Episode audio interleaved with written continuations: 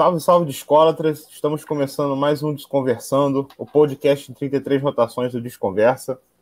Eu sou o Lucas Vieira, estou aqui com meus camaradas de sempre, Vitor Silveira e William de Abreu. Bom dia, boa tarde, boa noite, pessoal. Opa, salve, salve, bom dia, boa tarde, boa noite, sejam todos bem-vindos e bem-vindas a mais um Desconversando. Fala aí, Vitor, como é que você está? Salve, salve, bom dia, boa tarde, boa noite para todo mundo que está escutando a gente aqui na Rádio Graviola, nos streamings. E é isso, né, Lucas? Hoje temos uma super convidada especial. Com certeza. A gente hoje vai falar sobre o Clube da Esquina e está tendo o prazer de receber a André Stanislau, autora, organizadora do livro Coração Americano, que está aí com sua segunda edição. Oi, André, tudo bem? Olá, pessoal. Bom dia, boa tarde, boa noite a todos. É um prazer estar aqui com vocês para falar de um tema que, que me dá tanta alegria. É isso aí. A gente vai fazer aquela virada rapidinho e já volta para bater um papo aí sobre esse disco, esse movimento, sobre tanta coisa que, inclusive, em 2022 aí está completando 50 anos. Já já a gente volta. Um, dois, um, dois, três, quatro.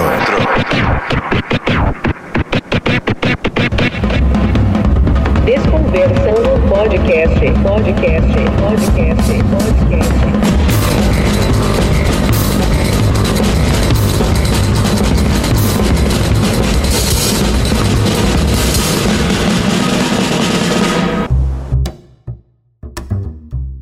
Andréia, é, esse ano seu o, Clube da Esquina está completando 50 anos, o disco, né? Milton Nascimento e Loborges. Que na verdade, Milton Nascimento e Loborges acho que é para resumir, né? Porque é um disco de muita gente, né? É um disco sobre amizade, não é isso? É, a verdade, eu quando eu comecei a pesquisar sobre o Clube da Esquina, eu não entendi exatamente o que era o Clube da Esquina, como a maioria das pessoas não sabe. Né? Uhum. Aí eu descobri o seguinte: Clube da Esquina é nome de dois discos, né? Que é o Clube 1 dos meninos, dois meninos, e o Clube 2, que são aqueles meninos do muro, e o nome de duas músicas, né? E descobri que o Clube da Esquina, é, esses dois discos, é um trabalho coletivo. A verdade é o, o Milton que encabeça tudo, ele é o grande líder, né? É o grande aglutinador, mas é um trabalho coletivo, porque tantas pessoas participam desse trabalho, e é que faz desse álbum o Clube da Esquina ser tão especial. Com certeza. E conta pra gente, pro nosso público, a origem desse nome, por que, que é o Clube da Esquina, como que é essa história? É, esse nome Clube da Esquina foi dado pela mãe do Lô Borges e Márcio Borges. É, o Loborges é a família numerosa, ele é um dos caçulas, né? Então ele é bem menino, os irmãos mais velhos, eles chegavam, oh, cadê o Lô? Ah, o Lô tá ali na esquina, tá no clube da esquina. É uma esquina, né, de Divinópolis e Paraisópolis, bem perto da casa deles, que eles ficavam tocando violão. E interessante que o Lô e o Beto são muito amigos, que a amizade deles começou no centro de Belo Horizonte, no edifício Levi, na Avenida Amazonas, bem no coração de Belo Horizonte. Depois a família Borges, ela volta para Santa Teresa, que é essa casa casa que até hoje eles residem, né? Paraisópolis com Divinópolis.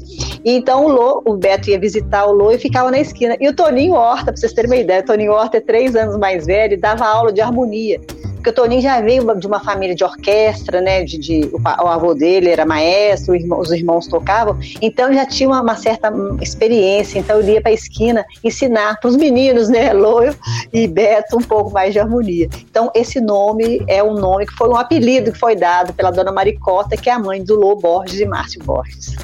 Muito bom. E hoje é, a, é, essa esquina tem até se não me engano, é um monumento, tem um, ela é. Tem, fizeram uma coisa, a prefeitura de, de Belo Horizonte ali, como se fosse um, um, um marco mesmo, né? É, eles fizeram uma revitalização, fizeram uma pintura, colocaram um, revestimento no, no, no, asfalto e já tinha uma placa comemorativa. Né? Então eles só deram destaque, né? Pintaram a parede, deram destaque e é uma esquina que vem pessoas de outros países para conhecer o Clube da Esquina, que realmente é uma esquina, né? O clube começou ali e, na verdade, ele se tornou algo muito maior, né? Porque a intenção deles não era um movimento, mas hoje a gente pode considerar o Clube da Esquina um movimento musical. Né? E ele conquistou, ele ultrapassou, que eu sempre comento, ele ultrapassou as montanhas de Minas, de Minas, conquistou o Brasil e o mundo, né? Com tanta inovação, criatividade e beleza. Muito bom. E é curioso, você estava falando, estava pensando, né? Porque Beto, é, Loborges, Venturini, esses caras que são mais novos, né, tiveram, assim, amigos que eram professores absurdos, né? Porque eles eram muito talentosos, mas conviver com Wagner Tiso, com Toninho, com Milton, deve ter sido uma coisa, assim, que realmente... Aliás, a gente sabe o resultado disso, que a gente vê os discos desses artistas, né? É, e tem uma passagem interessante que eu, eu tive o, o privilégio desses, desses, pesquisadores todos do Clube da Esquina, eu sou a pioneira, que o meu livro foi o primeiro a ser publicado sobre o, o álbum Clube da Esquina, o movimento, né, que deu origem ao movimento. Eu tive a honra, né, o privilégio de conversar com todos que participaram do álbum, das gravações, e tive acesso também ao acervo dos principais fotógrafos. Então, o meu livro, né, até o livro Coração Americano, esse que está aqui, né, a capa linda. A é, foto é do Capi, ele... não é? Não, essa foto não. Essa foto é do Mário Thompson. Então ah, eu tive a, eu tive acesso ao acervo de vários fotógrafos, dos principais, né, de mais de 10 fotógrafos, inclusive Cafi e Mário Thompson, né? Então são fotos assim históricas, fotos. Aí é, é o livro, ele tem uma ordem cronológica, começa das fotos mais quando eles eram mais jovens, eles vão a, a passagem do tempo nas fotos também. É, então é interessante que realmente é, o Milton é essa figura aglutina, que aglutinou. E essa influência do Milton é muito forte na carreira de todos eles. Né? São professores incríveis, como você falou. Né? São professores extremamente talentosos e tem uma diferença de idade maior entre o Lô Borges e o Milton Nascimento, de, de 10 anos. Interessante que um dos relatos que eu achei muito interessante, que eles moravam no edifício Levi, porque eles mudaram de Santa Teresa para esse edifício Levi, ficaram lá alguns anos e voltam para Santa Teresa. Então, quando ele, o Lô Borges conhece o Milton Nascimento, foi nesse edifício Levi. Eles ele morava num andar bem alto, não vou me lembrar exatamente qual andar, e ele foi, a mãe pediu para ele comprar leite. Então ele foi pela escada em vez de pegar o elevador. Ele disse que foi descer a escada e escutou um som, que era um violão e ele disse que aquele som foi fazendo ele ficar encantado. Então ele foi dizer que foi igual desenho animado. Ele foi, né, seguindo o som. Aí ele dá de hipnotizado, né? E ele, aí ele, quando ele chega no vão da escada, era um negro magro com um violão, que era o Milton Nascimento. Aí eu disse, ô menino, o que você está fazendo aqui? Ah, aí começaram a conversar, ah, eu sou irmão do marido. Ah, eu conheço muito, porque o Milton já era amigo do Márcio e do Marilton Borges, que são os irmãos mais velhos. A partir daquele momento, houve uma sintonia entre eles, apesar da diferença de idade. Ele ficou encantado, né? Porque o Milton é um gênio que a gente conhece. Sim. Ele ficou encantado pelo, pelaquela voz, pelo aquele jeito de tocar violão, e a partir dali surgiu uma bela amizade. Maravilhoso. E agora vamos falar do, do seu livro, né? Ele foi lançado originalmente em 2008, não é isso? Isso. O e agora Coração... recebe uma reedição. Isso, o livro Coração Americano ele foi ah, idealizado como meu projeto de graduação. Eu me graduei em comunicação visual na Universidade do Estado de Minas Gerais, a UENG, e eu tinha que ter um produto gráfico, né? Então, como eu gosto muito de música e assistindo bem a, a, a TV, quando eu me dei de canal, eu vi o Beto Guedes naquele programa Bem Brasil. Então, quando eu vi o Beto, acendeu aquela lâmpada, gente, vou fazer um trabalho sobre música, porque sempre, a minha vida, sempre muito, é, a música muito presente, né, na minha vida. Então, pensei, vou fazer um trabalho sobre música. Então, a partir da pesquisa, é, comecei com o Beto Guedes, eu fui descobrindo esse álbum Clube da Esquina, porque eu ouvia falar Clube da Esquina, mas não sabia que era o álbum, né, que deu origem.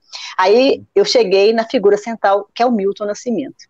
E então o Milton Nascimento é como eu disse, né? É esse grande nome da música mineira, da música nacional, que possibilitou todo esse trabalho.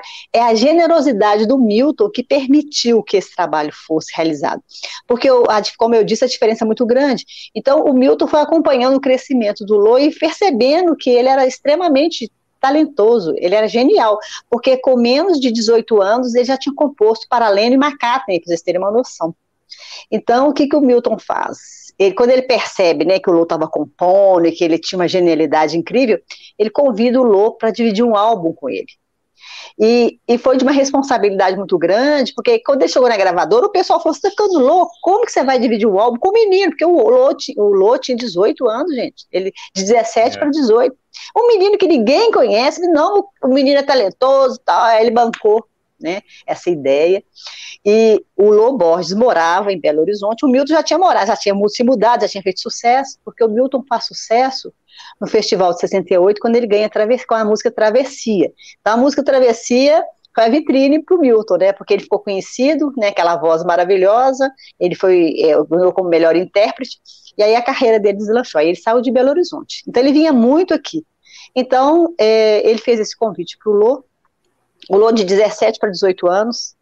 É, ele falou: olha, eu só vou se eu levar um parceiro que é o Beto Guedes, porque a diferença dele com o Beto são meses, né? E com o Milton, 10 anos. Então, quando a gente é jovem, a diferença de 10 anos é muita coisa. Sim. Então, por nossa felicidade, ele teve essa ideia, então foram morar em Pratininga, em Niterói. Milton Nascimento, Beto Guedes e Loborges. Né? Então, eles foram morar numa casa na praia.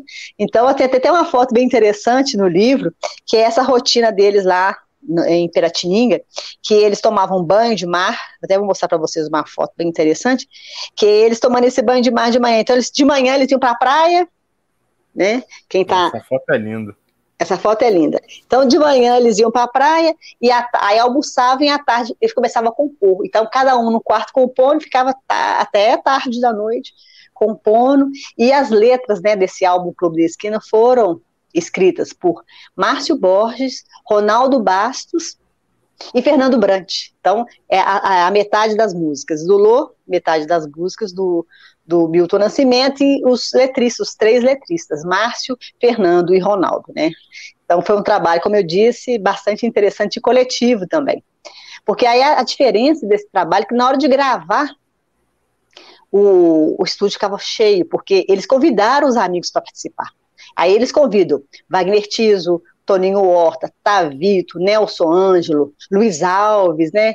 Então, assim, o Robertinho Silva. Então, o estúdio, ele era cheio de gente. E cada um que ia, eles, e eles revezavam nos instrumentos. E isso é interessante também. Então, eles saíram um pouco daquela coisa rígida. Talvez isso explique um pouco dessa originalidade desse trabalho, né? Que eles tocavam instrumentos que não eram o que eles realmente normalmente tocavam. E o Beto Guedes tem uma peculiaridade que ele participa de quase todas as faixas, né? É, tocando, fazendo vocal, ele é muito participativo nesse trabalho. Era quase como se fosse se fosse para ser mais um nome, né? Milton Loborges e Beto Guedes, né? Com certeza. É, é, ele participativamente, e a partir desse trabalho também a carreira, ele começa a compor, né, com mais frequência e depois a, ele é lançado também, né, como um grande artista que hoje conhecemos seria o. Se fosse o, o, os pais, né? O Lô e o Milton, o Beto seria o tio, o padrinho, né? Aquele, aquele é, parente ali mais próximo, né? Seria o padrinho, né, ajudando a criação, né? Muito, ele participa ativamente de todas as faixas. Né? Inclusive no meu livro tem a ficha, a ficha técnica, né? Você vê, é, eles reversam nos instrumentos, né? E o Beto está em todas, ou no vocal, no, ou ele também toca bateria, guitarra, baixo, né? é bem, ele é um multi-instrumentista, então a participação dele realmente é muito grande nesse trabalho. É, eu acho isso interessante esse ponto, assim, né? Tipo, o clube eu ouvia desde criança, né? Meus avós são mineiros, então é uma coisa que Milton, Beata, essa turma fez parte da minha formação. Aí a gente vai crescendo, vai aprendendo as coisas, lendo ficha técnica, né? Uma coisa que a gente sempre fala no podcast. Leiam ficha técnica, que é interessante, você vai descobrindo coisas. E é muito legal que isso passou para a música, né? Ficou essa espontaneidade, né? O baixista tocando bateria, que toca uma bateria torta, mas soa isso bonito, né? E vem um terceiro, um amigo ali com um garfinho, batucando no, numa um pedaço de vidro, numa placa, faz um barulho, o outro tá ali gritando, um apito. Isso no final fica maravilhoso, né, cara? É, é aquela coisa, né? Tem uma, um. pegou um, um gosto de uma jam, né, entre amigos e resultou essa obra maravilhosa, né? Que cada vez que a gente ouve melhora, né? É incrível isso. É, e a gente percebe esse entrosamento deles, né? Ouvindo o disco, a gente percebe esse ambiente intimista, Total. de muita amizade, de entrosamento muito grande, e uma liberdade para criar, porque a pessoa pegava o instrumento, ela tinha liberdade. Então eles uhum. falam que eles faziam como se o disco fosse deles mesmo, cada um dava o melhor de si naquele trabalho. Aí a gente falando a questão do vinil, de gravação, né? Interessante, ficha técnica, que a, é, havia um ritual para se ouvir, para se gravar e para se ouvir música que hoje a gente não vê mais. Se você lia a letra, você via, você lia a ficha técnica. Hoje não, você pisa as músicas lá, monta uma playlist e é isso aí, né? E o vinil tem essa coisa, né? Esse ritual uhum. que eu acho que, que se perdeu muito com essa questão, né? Da, da, essa tecnologia, né, a forma de se consumir música, de se ouvir música, mudou muito de lá para cá. Sim. É isso, só, só fazer um que só é interessante também, né? Essa coisa das tecnologias. E como que o disco foi feito por amigos e era um bom disco para você botar na vitrola e ouvir com todo mundo, né? Que ficava ali a vitrola no meio da sala, né? Então, assim, você tava ali num almoço de domingo, é um disco que vai ouvindo fluido ali, recebendo as pessoas e tal. Isso era maneiro, né? De amigos para amigos, né? Poderia ter um- uma coisa, uma breguice dessa, um clichê assim, escrito no disco que não ficaria ruim, sabe? Olha É, eu tinha um ritual. pitaco, né? Não, mas tinha um ritual para se ouvir disco. Eu também ouvi muito disco com amigos. A gente colocava um disco novo, por exemplo, aí sentava na frente, eu- aí passava o, o encarte, a gente lia, conversava. Isso era muito comum naquela época, né? E interessante que a gente está falando de ouvir o disco, né? E o disco tem uma sequência que ela é tão interessante, e quem fez a produção desse álbum foi o, o Ronaldo Bastos. Ronaldo Bastos também com 20 e poucos anos, compôs músicas lindíssimas para esse disco, né? E ele que fez um pouco da organização, porque era tudo muito solto. Então o Ronaldo foi aquele cara que põe uma ordem, né? E na hora de, de, de, de determinar também quais a sequência das músicas, ele também teve uma participação muito grande. Então você vê como que tão jovens eles começaram a despontar, né? Nessa questão de produção, de, de, de composição. É um trabalho muito peculiar mesmo. Maravilhoso, assim, vocês falaram da ficha técnica e tudo, mas no disco em si ele não vem com a ficha técnica, né? Me corrijam se eu estiver errado. Talvez alguma edição venha. É, alguma das primeiras tem um encarte em preto e branco, tudo. Verdade, verdade, verdade. É porque eu tenho ele sem o encarte aqui. E, e acho super interessante que a capa é uma foto, né? Não é como comum a gente vê por aí um, sei lá, Milton Nascimento e Loborges engarrafados, clube da esquina embaixo. E é isso, assim, é como se imaginassem que o disco fosse ficar tão grande que aquilo ali fosse representar o disco, aquela foto. E foi o que é. aconteceu. É, isso tudo, tudo muito intuitivo, porque eles não foi nada planejado, né? O Ronaldo e o, o, o Cafi estavam no Fusca, voltando numa cidade do interior do Rio, e viram esses meninos e acharam interessante. Então, eles viram os meninos, passaram, voltaram e tiraram a foto.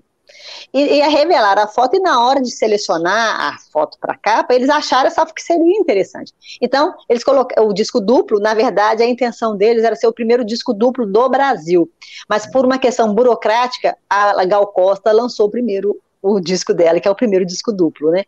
E então eles colocaram, tinha uma frente escrito Milton Nascimento e Lobos, com uma foto, né, de uma de uma tudo de- do- deles, né, na, na rua, e colocaram a foto dos meninos. Mas não, os lojistas acharam tão interessante que eles colocaram a foto dos meninos na frente. Então a inovação está até aí também né, nessa capa, que os lojistas que colocaram, colocaram, começaram a colocar os meninos na frente, né? Então a inovação está até inclusive no nessa, nessa capa, e o encarte, na hora que você abre, você vê várias fotos, porque o Milton Nascimento é muito ligado à fotografia, e eles, a ideia deles era registrar, né, colocar algumas pessoas que participaram de alguma forma do trabalho. Então você vê que é, são, na parte interna são várias fotos, né? E, e no, no meu livro eu procurei também valorizar as fotos por isso, que eu percebi a importância que as imagens tinham. Então o livro, ele tem textos, além de textos meus, de jornalistas, historiadores, tem textos dos próprios artistas e fotos, são mais de 80 fotos. Então, as fotos e textos, elas nos conduzem numa viagem no tempo numa deliciosa viagem no tempo, né? Porque aí eles rememoram aquela época com um saudosismo, com um amor tão grande que nos envolve, né? Aquela narrativa nos envolve. E foi isso que eu percebi quando eu entrevistei todos eles. Eu viajava, eu ficava assim encantada de ouvir o relato, porque era uma época singular, né? E eles tinham realmente um, esse sentimento, uma juventude latente. E a gente sente isso também nas músicas, né? Aquele desejo pela, pela liberdade, pela vida, aquela garra, né? Eu acho que transmite. E as letras, né, que são poesias, né? Poesias do Fernando Total. Brant, Márcio Borges e o Ronaldo Bastos. As letras são poesias. Coisa linda, né? Uma coisa assim que eu falava brincando assim com o pessoal da, da escola, né? Que eu e o Vitor a gente estudou junto, né? Aí a gente ouvia de tudo, né? A gente sempre foi os nerdinhos de música, né? Ouvia as coisas assim. Aí tinha uma coisa que um tio meu, que ele falava assim, ele, cara, o Clube da Esquina, tem, você sabe que tu, tu virou a chave de sair da, da criança, adolescente, coisa chegar na fase adulta, e quando tu ouve o Clube da Esquina e tu imediatamente entende as letras, o que ele tá falando ali da poesia, e tu entende tudo que tá acontecendo. Fala, uau, é isso, né? Então, tipo, tem muito dessa, dessa questão, né? Dessas poesias maravilhosas, né, cara? É ao uma mesmo música tempo, muito- não é uma coisa para adulto, né? Assim, não, não- mas é, isso é engraçado que algumas pessoas comentam isso comigo, né? Quando eu falo isso, você fala, putz, você tinha razão. É, tipo, ai, aquilo, não sei o que. Tá. E outro É bem- aspecto interessante, que quando o álbum foi lançado, as pessoas não entenderam muito, não. A própria mídia não entendeu. Como até hoje eu acho que muita É. gente não entende, como você está falando aí. Porque é, uma- é um disco muito diferente do que se fazia na época, né? Então tem influência do jazz, da música clássica, da música Uhum. sacra, né? Dos Beatles, que Loi e Beto, fãs dos Beatles, então é- é- são tantas influências, é uma música tão rica que as pessoas naquela época não entenderam. Foi com o passar dos anos que, aí, que elas começaram a entender melhor, digerir melhor esse trabalho que é o álbum Clube da Esquina, né? E eu acho que, que- e, tem pessoas que não conseguem mesmo, né? É, eu não sei, porque eu, na verdade, eu comecei o Clube da Esquina bem jovem, então né, até nessa parte também fui bem precoce. Então quando as pessoas falam, ah, uma música difícil, eu não entendo essa dificuldade porque eu também cresci ouvindo a música, né? Mas tem muita Essa gente que acha assim, né? É, as pessoas acham sim que é uma música difícil, uma música muito elaborada, até para tocar as pessoas também falam muito isso, que é uma música difícil de ser tocada, Aí mas tá. para quem já veio de, né, desde pequenininho, é uma coisa bem natural, mas tem pessoas que têm essa dificuldade realmente de, de entender e assimilar essa música tão diferente. Sim. É, é- é engraçado. é, eu lembro de. Quando eu fiz minha pós-graduação, minha monografia foi sobre a crítica da, da, da música brasileira na revista Rolling Stone, que, que rodou em 71 e 72, né? E a crítica do Clube da Esquina, é, eu lembro que um, assim, a- o ponto central é dizendo que, que é, era tipo assim, o que, o que, que o Milton Nascimento tá fazendo? O que, que é isso que ele tá inventando aí, sabe? Como se ele tivesse se perdido no caminho. Só que as pessoas acham que assim, isso é crítica, né? É. Ah, Especializada, vamos dizer. Então, assim, acho que realmente foi uma coisa difícil de se entender naquele momento para quem estava acostumado também com um, um outro Milton, né? O Milton de Travessia, de Coragem, daqueles outros álbuns ali. É, eu acho que foi muito por aí, sim, porque aí ficou mais pop, vamos dizer, né? Porque aí teve É. mais influência do rock. Mas a partir desse álbum também, a carreira dele mudou um pouco a direção e ganhou a dimensão que a gente conhece hoje, né? Então, foi uma influência tanto para ele quanto para os outros artistas. Mas esse estranhamento a gente percebe até hoje. Né? Você vê que tem críticos que, é, nessa comemoração de 50 anos, não é todo mundo que tem esse entusiasmo no nosso tempo em comemorar. Tem gente que acha é mais um disco, é um disco importante, mas não tem esse entusiasmo, essa leitura que a gente tem de um divisor de águas, porque foi, né? E o álbum Clube da Esquina foi o, é, é, foi o trabalho que colocou né, a, a música mineira em evidência. Né? Uhum. A partir daí as pessoas começaram a conhecer e valorizar os artistas, né? Que são que aí começou com Milton Lô, Beto, Toninho Horta, Wagner Tiso, Nelson Ângelo, Tavito. né? É. Então, esse disco é muito importante para a música mineira também, marco na música mineira. É, tanto que logo em seguida vem o disco do tênis do Lô, né? 72. Isso. Nelson Ângelo e Joyce, 72. E aí, 73, você já tem aquele do- dos quatro, né? Que é Beto Guedes, Novelli, Toninho, Toninho. E Danilo, E Danilo. Caim, eu engano. É, Exatamente. Então, Então, aí você vê que ele mostra a estética que vai nortear esses álbuns todos, né? Eu Exatamente. sempre pontuar aqui que esse aí merece uma reedição em vinil, porque é mais difícil de achar do que o Clube da Esquina. Muito É. mais. Tinha que rolar mesmo, cara. Aparece menos e sempre mais caro, né? É. É o que a gente está falando antes, né? São discos que estão hoje extremamente valori- valorizados, né? Quem for comprar Sim. um disco desse hoje, no mínimo uns 300 reais que a gente consegue encontrar. É, E cada vez que passa vai ficando mais valorizado. Mais e mais, né? Mas eu acho que é muito por conta dessa questão do dessa galera jovem, né? Quem não era tão jovem ainda estava na era um jovem adulto, né? Tava ali nessa faixa, então fizeram uma música para o pessoal jovem mesmo, era uma coisa de vanguarda, né? Então assim, Isso. mesmo não sendo sendo, né, que era uma coisa que estava ali rolando, né, eles foram uma antena que pegou várias coisas que estavam rolando, né, acontecendo, mesmo com o delay de coisas chegarem aqui no Brasil, na América do Sul, né, mesmo assim eles conseguiram capitalizar umas coisas e transformaram nessa, nessa obra, né, do, do clube. Então é um disco que ao passar do tempo sempre vai ter isso, né, vai ganhando mais status, cult, tendo a valorização que tinha que ter sempre existido, né. Mas e é está isso, sendo, né? desco- e tá sendo descoberto pelas novas gerações, né? A gente percebe, Uhum. né? Eh, as novas gerações se apropriando desse trabalho, conhecendo e valorizando esse trabalho. Total. Isso também é um, um, movimento muito interessante, né? E, e, o que a gente agradece também é a internet, né? Que se não fosse a internet, Sim. talvez esse movimento né, de, de resgate desses de álbuns, não só o Clube da Esquina, outros trabalhos mais an anteriores, né? As pessoas não conheceriam, né? Então, esse, é, é, é, facilitou essa, essa, pesquisa e esse acesso, isso aí é fato. E me fala sobre a, essa edição nova do seu livro. Ela sai ah, é. em 2020, não é? Ah, é, a gente começou a falar, começou, ah, é, aí mudou de assunto. Então, deixa eu contar a história do livro. Então, o livro, uhum. ele surgiu como projeto de graduação e a primeira edição foi publicada em 2008. Mas em 2008, eu era uma designer, né, que caprichei bastante no projeto gráfico, isso. E aí nós lançamos uma edição com mil exemplares. E foram passando-se os anos, as pessoas sempre perguntavam, né? Ah, é outra edição. Mas a gente sabe como que é produzir cultura no Brasil. Mas o Fernando Brant, ele faleceu em 2015. E foi um golpe muito grande para todos nós que somos, que somos fãs do Clube da Esquina, né? Que admiramos tanto o Fernando Brant, que ele era uma pessoa fantástica, muito acessível, né? Um amigo mesmo é aquela pessoa muito simples que eu sempre até tive a oportunidade de falar com ele, Fernando, você é o que você escreve, porque é aquela pessoa muito generosa. E aí que ele me deu um aperto no coração, falei, meu Deus, como que um livro desse vai ficar em mil edições, uma história incrível, né? E o Fernando Brant agora faleceu, se a gente não fizer um trabalho de resgate, a gente vai perder essa memória.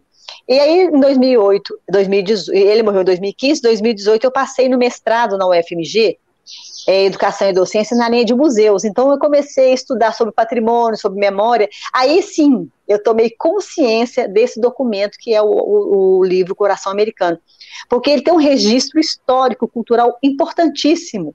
Então, nessa segunda edição, eu tenho essa, eu, eu, eu tenho essa, esse olhar né, para o patrimônio, para a memória, e reconheço a música popular brasileira como dos, mais, dos maiores e mais ricos patrimônios do Brasil. Porque a música, ela reflete esse mosaico que somos nós, né? Negros, índios, brancos, né? É, é, esse Brasil de ponta a ponta, de norte a sul, né? Tão rico, tão diverso. E a música traduz essa diversidade. Então, nessa segunda edição, além de uma homenagem, né? Ela é, é uma edição ampliada e atualizada, né? Aí, aí depois o Tavito também faleceu. O Cafio, fotógrafo, o fotógrafo principal, né? faleceu Sim. também. Então tem esse olhar de memória, de resgate. E aí eu percebo que o livro Coração Americano é um documento histórico importantíssimo. E a memória ela tem que ser estimulada, porque senão a gente vai perder não só o Clube da Esquina, mas todos esses grandes nomes, eles vão se perder com o tempo se a gente não fizer esse trabalho de resgate. Então, o livro Coração Americano tem essa importância de resgate, de registro e de valorização, que a gente precisa muito valorizar a nossa cultura. Sem dúvida. E é isso, né? Papel cada vez mais caro, um governo que não incentiva a cultura em nada. Se a gente, né? Se, os, se os autores, se os músicos, os pesquisadores não, não fizerem esse trabalho com amor, é muito difícil, né? É, e você falou uma coisa certa, porque eu estou numa campanha de financiamento no cartaz, né, financiamento coletivo, para a segunda edição. E aí eu fiz o orçamento ano passado e fiz de novo. Gente, o papel aumentou muito. O preço, sim, eu fiquei chocada, porque eu não esperava esse aumento tão significativo nos insumos, né? Mas uhum. continuamos aí com a campanha, inclusive, né, vocês que estão ouvindo, participem da campanha, que é importante, né, participar da campanha para eu ter os recursos, porque eu preciso de imprimir no mínimo mil exemplares, que a gráfica não trabalha com menos, né? É, atingir a, a meta para a gente imprimir pelo menos mil exemplares, para que outras pessoas tenham acesso a esse documento nesse né, registro, que é um belo livro, né? Tem um projeto gráfico bonito, muitas fotos, textos dos próprios artistas, depoimentos de todos eles. Então, acho que vale muito a pena mesmo. Maravilha. E qual é o, o link? É o Catarse. Isso. Aí, quem quiser mais informação é www.coracãoamericano.com.br. E nas redes sociais, Instagram e, e, Facebook, Andrea Estanislau. Aí lá tem os links, tem mais informações sobre o financiamento coletivo. E o que eu ia falar aqui também, já estava puxando para falar que vai estar lá no nosso site, no você que está escutando agora, é, que não conseguiu pegar o que a André falou. Desconversa.com, a gente vai organizar tudo direitinho no post sobre esse episódio lá no nosso site, que aí fica tudo agrupado também. Que às vezes o pessoal tem mais consegue chegar mais rápido no Desconversa. E como é que é o link, Lucas? Desconversa.com. Lembrando que Desconversa é com I de disco. E aí é isso, já com o programa a gente já vai subir o link lá no nosso site também para vocês participarem, galera. É sempre muito importante. É, a André está explicando, lançar livro no Brasil não é simples. Não é. E é importante também ter o desconversa, né? Jornalistas que se dedicam à cultura, porque a gente tem espaço para tanta coisa, mas a cultura tem um espaço muito reduzido. E o papel de vocês é importantíssimo, né? Para divulgar os talentos, divulgar a cultura num momento tão pesado. O que salva a gente é a música. A gente viu nessa pandemia, o que salvou a gente foi a arte, foi a cultura. Então a gente tem que colocar a arte e a cultura no nosso dia a dia, até para o nosso dia a dia ficar mais leve, a nossa vida ter mais prazer e mais leveza. Isso aí, muito bem falado. É, André, a gente tem o, o, disco Clube da Esquina 1, tem o disco Clube da Esquina 2, mas o Clube da Esquina tem vários outros discos, né?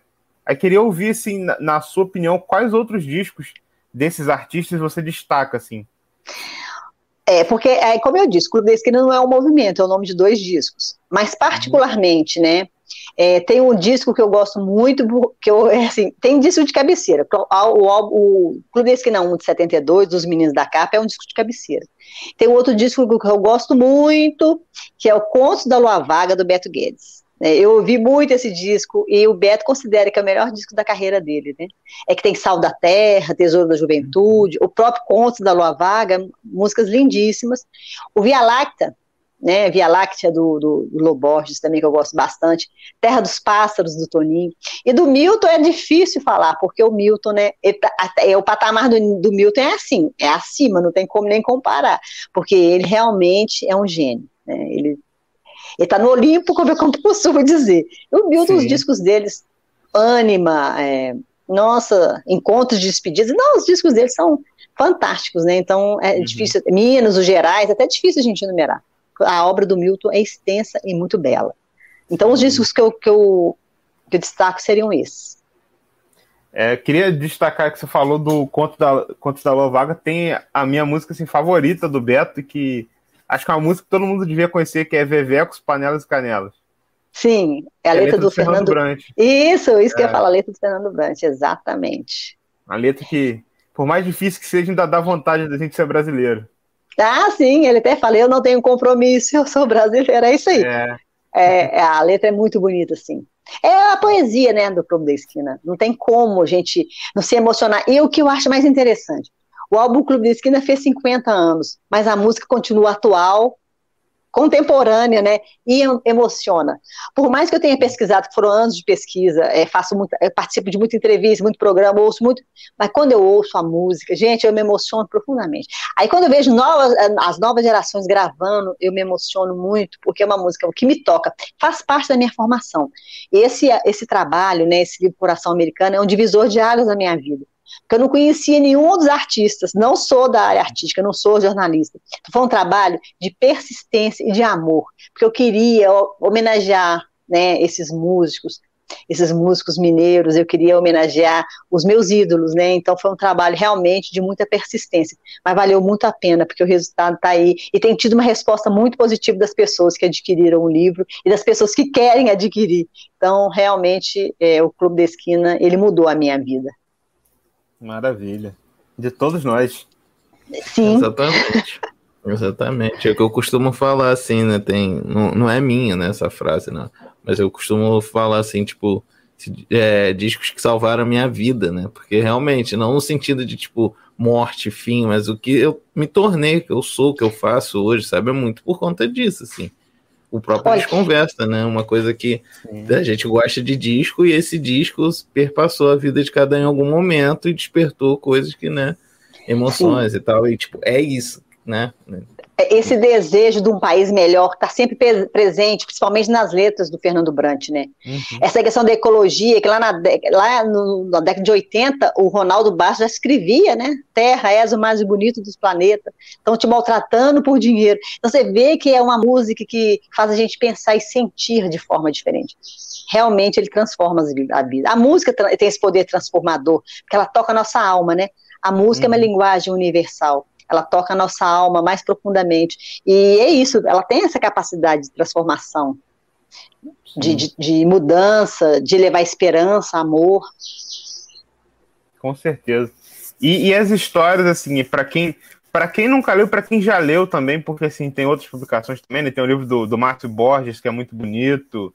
Tem o Clube Sim. Esquina em Quadrinhos também, tem história. Assim, conhecer essas histórias que, que estão no livro da, da Andrea é tipo assim, é uma coisa mágica, assim.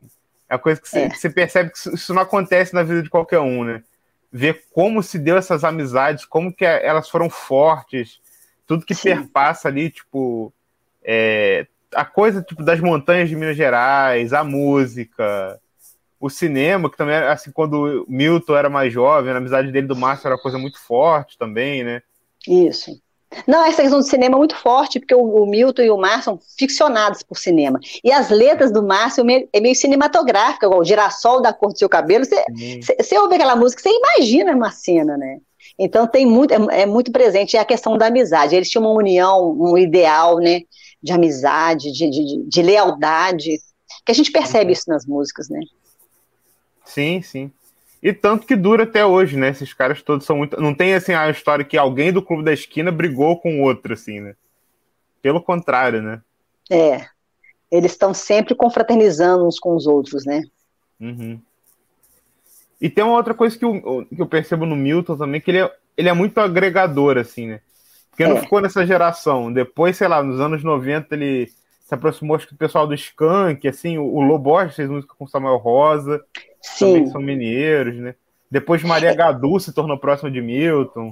sim. O Milton é muito generoso, né? Ele sempre dá oportunidades. A verdade é que, como ele deu oportunidade para o Lu Borges, ele deu oportunidade para outras pessoas, né? Ele é essa pessoa, essa generosidade do Milton que, que proporcionou tudo isso. É, eu ia comentar um, um lance, né? Que eu, salvo engano, é, esse, esse trecho acho que é do documentário do, do Milton dos anos 90. Não lembro o nome agora, que era uma coisa que tinha entrevistas, música e tal. E tem uma cena muito bonita deles num boteco lá em Minas Gerais, talvez, né? Que é lindo, é muito lindo mesmo, assim, é emocionante. Tu vê a amizade deles já ali coroas, cantando. Sim. Aí o, o Lô fazendo carinho na mão do Milton, sabe? Eles se olhando com carinho, uma coisa tão linda, sabe? Assim, de, tipo, esse lance da amizade deles é, é incrível. Acho que é a coisa mais bonita de tudo. Assim, o disco já é muito lindo, as letras são lindas, as melodias são lindas, mas é a amizade, né? Essa coisa deles é linda demais, assim, é uma a meta de todo mundo, né? Ter uma amizade bonita dessa, né, cara? Eles se tornaram irmãos. Eu sei que o documentário é, É. esse, eu, não- eu também não vou arriscar o nome, senão eu vou errar. Eles estão É num bar, um- um- É sede do Isso. peixe, isso. sede do 2002. peixe. Isso, eles estão mais velhos, já estão com cabelos grisalhos, eles tocando, aí o Fernando Brant, aquela música, eles tocando uma música, o Fernando Brant corrigindo a letra. Gente, esse, esse disco lindo. é lindo. É, esse DVD, na verdade, né? Eu tenho esse DVD. É lindíssimo, porque aí vocês veem né, a amizade, né, que foi perpetuada, né, um carinho que eles, apesar de todo, cada um ter seguido um, um caminho, cada um ter tido sua carreira individual, quando eles reúnem é aquilo, né? É, é pura amizade, é uma irmandade. Uhum. É, total. É um lance da vida mesmo, né? Também pode fazer uma metáfora pra vida, né? Desse lance Pra vida você ter- toda. É, das amizades, né? Amizade não é aquela questão de estar ali perto sempre, né? Você se reencontrar depois de anos e parecer que passou 20 minutos, né? Isso é Exatamente. lindo. Aquele, o mesmo entrosamento, né? O mesmo carinho, Isso. o mesmo amor. É verdade. A gente percebe, aquele, aquele, nesse DVD, a gente percebe exatamente isso. Com certeza. E pra galera aí que não tem mais DVD, que, que tá por fora da mídia física e tá errada, o documentário tá disponível no YouTube também, completinho. É isso aí. Só clicar lá e assistir. Lindo, lindo, lindo. É isso mesmo, sede do, a sede do peixe, do- dos peixes, né? Muito bonito, sim. André, eu queria, antes da gente começar a se despedir aqui, ressaltar uma coisa muito importante que, que acho que você até comentou no começo do, do episódio, é, que esse é, é o primeiro livro sobre o Clube da Esquina, Esquina escrito por uma mulher, né? Uma é, pesquisadora, designer, isso é uma coisa importante de salientar, porque a a área da pesquisa musical também é muito de homens, assim, né? E, e- entre, é, é entre aspas, né? Porque tem muitas mulheres e a gente gosta de, de prestigiar elas também aqui. Sim. Na verdade, o meu livro foi o primeiro, né? Ah, Sobre Aham. o álbum Clube da Esquina, o meu foi Sobre o o primeiro. álbum. Ele É, do, foi do, de 2008. E uhum. das pesquisadoras, eu sou a primeira mulher a publicar sobre o Clube da Esquina, e, a, a, e assim, das poucas que teve esse contato com todos os artistas, eu estive com, fiz entrevista com todos eles, e com, e com, as pessoas que participaram da gravação, inclusive Nivaldo Duarte, que foi o técnico da gravação, e tive acesso ao acervo dos principais fotógrafos, né? Que são mais de 10 fotógrafos que estão no meu livro. Então, eu tenho essa honra, essa alegria de ter feito esse trabalho que realmente me dá muita satisfação de, de oferecer para o público, né, para os leitores, para os fãs, um documento que tem esse registro desse álbum tão importante, álbum uhum. Clube da Esquina, do Milton Nascimento Loborges, de 1972. Muito bom. E a gente queria pedir para você também é, repetir para o pessoal aonde, aonde a gente encontra o, o, seu livro, onde participa da campanha no Catarse. Passa para a gente de novo o link, por favor. Olha, quem, tiver, quem quiser informações, acesse o site www.coracãoamericano.com.br. Lá vai ter os links para a campanha de financiamento coletivo Catarse. E nas redes sociais, arroba Andréia Estanislau. Muito bom.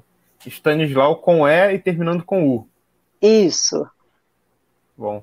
Vitor, Will, querem dizer alguma coisa antes da gente ir para o bloco final? Só comentar de novo que os links vão estar lá no nosso site, também no post sobre esse episódio. Quem não conseguiu pegar aqui agora pode chegar lá que vai vai estar tudo na mão. E é isso. É, agradecer muito a Andréia pela, pela conversa aqui, que foi maravilhosa. Sempre muito bom falar sobre isso que amamos. Eu que quero agradecer a oportunidade, né, de falar sobre o livro, falar sobre o Clube da Esquina, que é uma paixão na minha vida.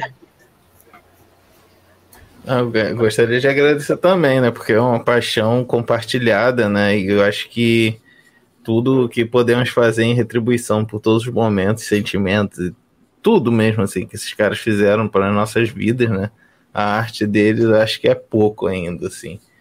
Mas é muito bom, assim, ter, ter feito esse programa com vocês e é isso, né?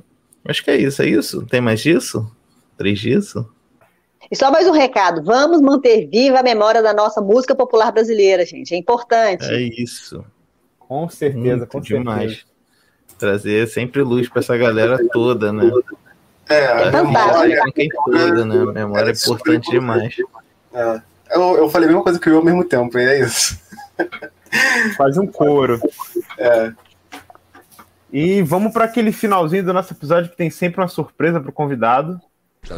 O Nelson Mota deu a nota que hoje o som é rock and roll. E, André, a gente sempre pede para os nossos convidados, as pessoas que a gente entrevista, para indicar um disco relacionado ao tema do programa quando a gente.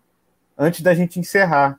Então a gente queria, você até comentou outros que você gosta muito, mas queria te pedir para fazer uma indicação de disco para o pessoal ouvir assim que terminar o nosso programa aqui.